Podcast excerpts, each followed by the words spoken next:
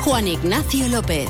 Onda Cero. Saludos, buenas tardes. La policía local ha interpuesto o ha abierto 11 actas a establecimientos de ocio nocturno que no cumplían la normativa. Además, ha interpuesto hasta 22 denuncias por hacer botellón, por consumir alcohol en la vía pública. Continúan realizando controles en las zonas de ocio durante los fines de semana con doble objetivo. Por un lado, eh, bueno, pues eh, con, eh, poder comprobar que en el exterior de los locales de ocio nocturno no se cometen acciones incívicas y esto comprende también el poder alcanzar una convivencia por parte de los vecinos que viven en ese entorno. Enseguida se lo vamos a explicar con más detalle en este jueves 1 de febrero, día que ha amanecido con algo de nubosidad y a esta hora luce el sol. En este momento tenemos cielo mayormente despejado y una temperatura de 16 grados. Hay otros asuntos de la jornada que ya les destacamos en titulares. El ayuntamiento no descarta modificaciones de cara a la Feria del Caballo 2024. En estos días se están protagonizando y programando reuniones de cara a consensuar la estructuración del plano para este año y sobre la mesa asuntos como el botellón, la música, el volumen permitido, las casetas discoteca o la indumentaria, decoro y morfología en el paseo de caballos y enganches. El Grupo Municipal Socialista reitera nuevamente eh, su acusación hacia el gobierno local en materia de economía al pedir un préstamo. Colisión de una narcolancha con una patrullera de la Guardia Civil en Sanlúcar. Como consecuencia del impacto ha fallecido uno de los ocupantes de la narcolancha al percatarse de la presencia de la Benemérita. Enseguida abundamos en estos y otros asuntos, pero antes vamos a conocer qué tiempo nos aguarda para lo que queda de jornada. Agencia Estatal de Meteorología, Marta Alarcón, buenas tardes.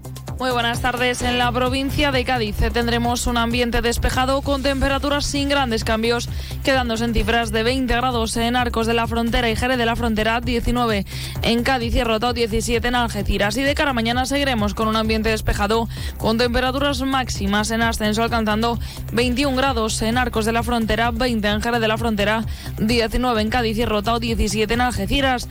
El viento será de componente este, es una información de la Agencia Estatal de Meteorología meteorología. Lo dicho, la Feria del Caballo podría experimentar cambios de cara a la edición de este 2024 que va a celebrarse del 4 al 11 de mayo.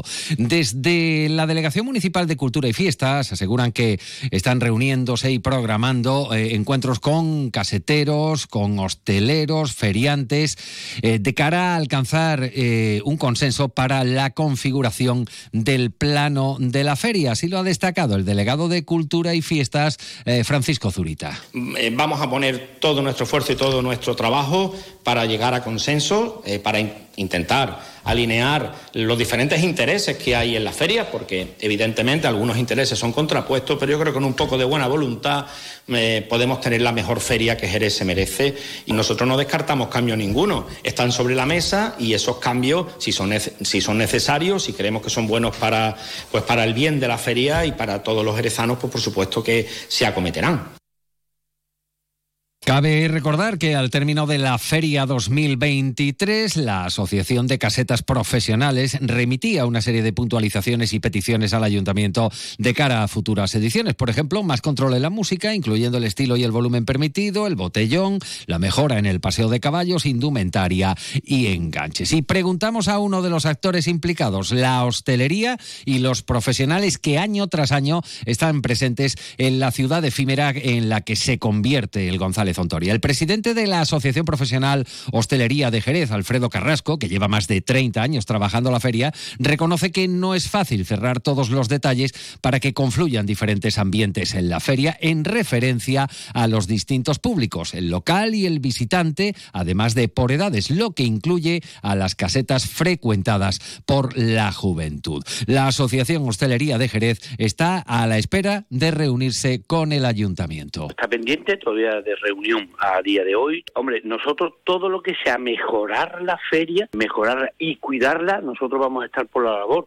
de ello, de mejorar y cuidar la esencia de la feria. Es verdad que no es fácil eh, darle forma y dar acogida a todo los público que eh, jerezano y jerezana y, todos los públicos que quieren venir y disfrutar de nuestra feria.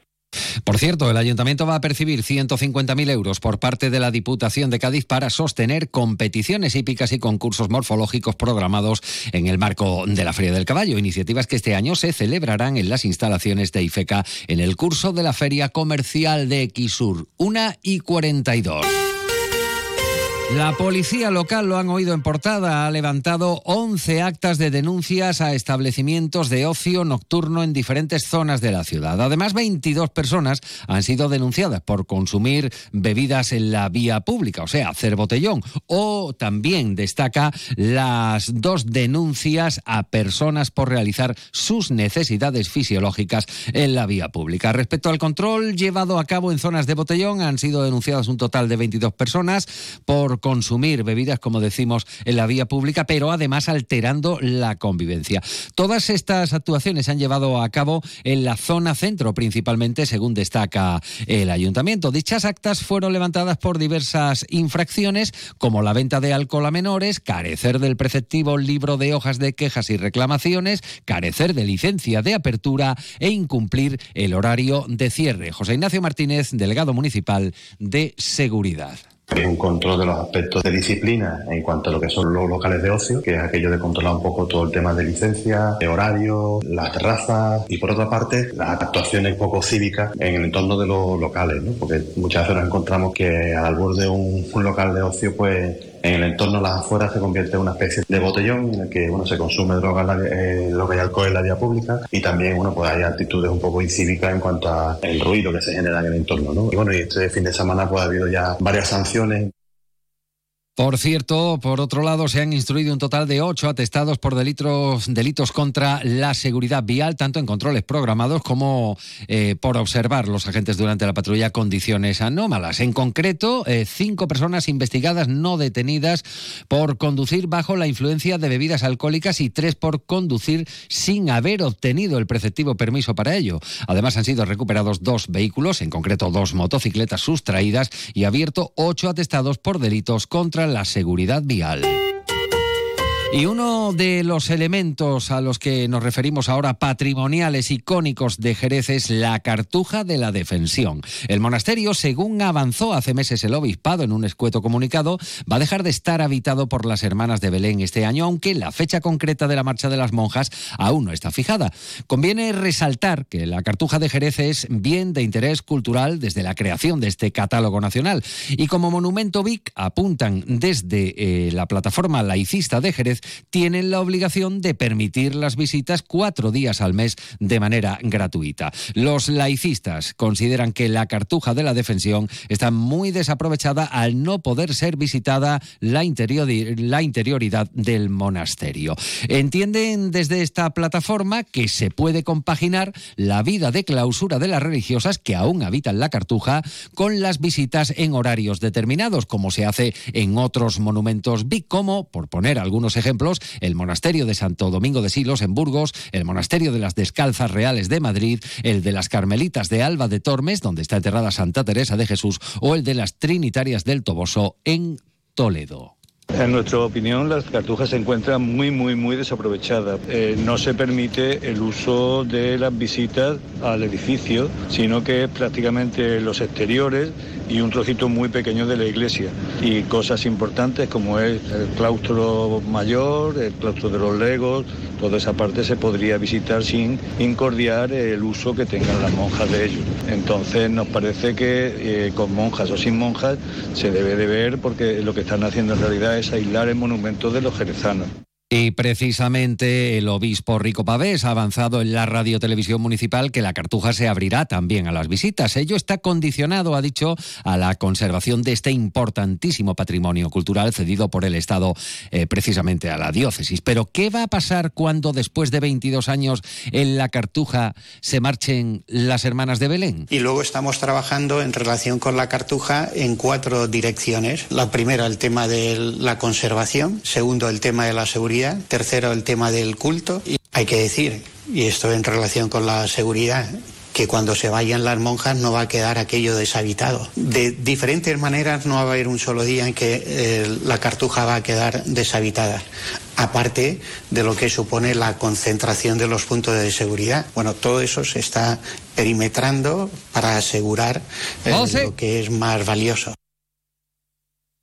La preocupación está ahora en los daños apreciados en parte del monasterio, que se ha podido además eh, comprobar desde que se liberalizó el peaje de la autopista AP4 Cádiz-Sevilla, permitiendo así el tránsito de vehículos pesados, lo que puede ser la causa para la aparición de grietas donde hasta entonces no las había. Una vez dispongan de los informes técnicos que se están elaborando, el obispado acudirá a las distintas administraciones. Y para el sector turístico, la declaración de intenciones del obispado en relación con la Cartuja, contemplando abrir a las visitas el monasterio, es una gran noticia. Desde el clúster turístico Destino Jerez creen imprescindible la elaboración previa de un plan director para la puesta en valor de este monumento nacional. A juicio del clúster, dicho mm, documento debería incluir mejoras en materia de accesibilidad, elaboración de itinerarios y la puesta en funcionamiento de un centro de interpretación de la Cartuja de Jerez. Antonio Mariscal, presidente del clúster.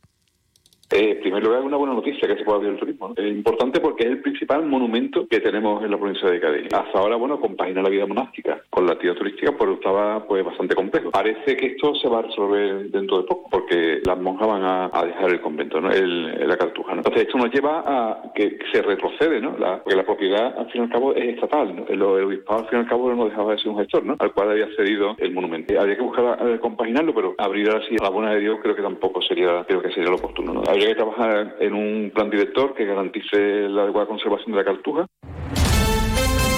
Una y 49 minutos de la tarde y en política municipal el Grupo Municipal Socialista ha acusado nuevamente al gobierno local de pagar la devolución de parte de un préstamo afirmando que se incumple la ley de haciendas locales. Más detalles, José García. El portavoz del Grupo Municipal Socialista de Jerez, José Antonio Díaz, ha acusado nuevamente al gobierno local de pagar la devolución de parte de un préstamo afirmando que se incumple la ley de hacienda local ya que no tenía consignación presupuestaria para ello. Apuntar que el gobierno municipal ya respondió días atrás asegurando que el ayuntamiento realizó a mediados del pasado mes de diciembre pagos para hacer frente a sus gastos financieros y que se cumplió con la legalidad y estuvo avalado por informes técnicos. Sobre este asunto, José Antonio Díaz se ha vuelto a pronunciar. Queremos desmentir al gobierno municipal miente, eh, no es cierto que el Ministerio haya autorizado, no es cierto que el artículo 135 habilite para poder pagar sin crédito presupuestario ni la... Llegamos así a las 2 menos 10 de la tarde.